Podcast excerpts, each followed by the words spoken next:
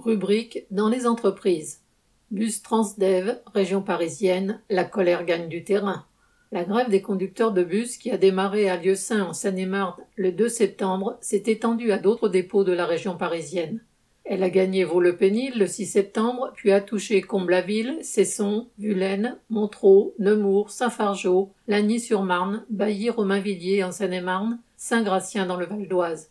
Les grévistes ont manifesté devant le siège de Transdev, devant celui d'Île-de-France Mobilité, IDFM, entre guillemets, l'autorité organisatrice des transports. Ils se sont rassemblés à Melun le 27 septembre. Ça a été l'occasion de nouer des liens entre les grévistes des divers sites ainsi qu'avec des travailleurs de la SNCF, de la RATP et de l'usine Safran de Villaroche.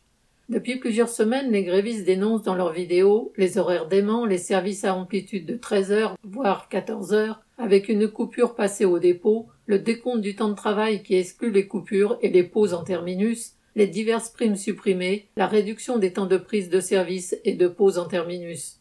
Ils sont conscients d'être les premiers à s'opposer à la politique des patrons du secteur, de Transdev, Keolis ou la RATP, qui s'attaquent à leurs salariés sous prétexte d'être plus compétitifs pour pouvoir remporter de futurs appels d'offres.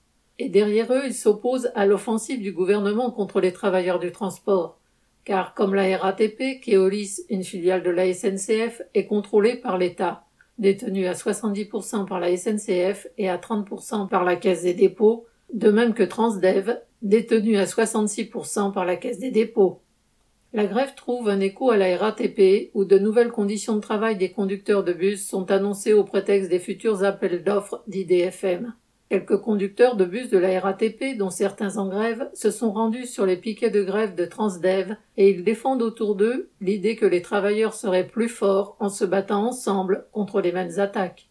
La grève exerce une pression et certains élus locaux s'en prennent à Pécresse, présidente d'IDFM.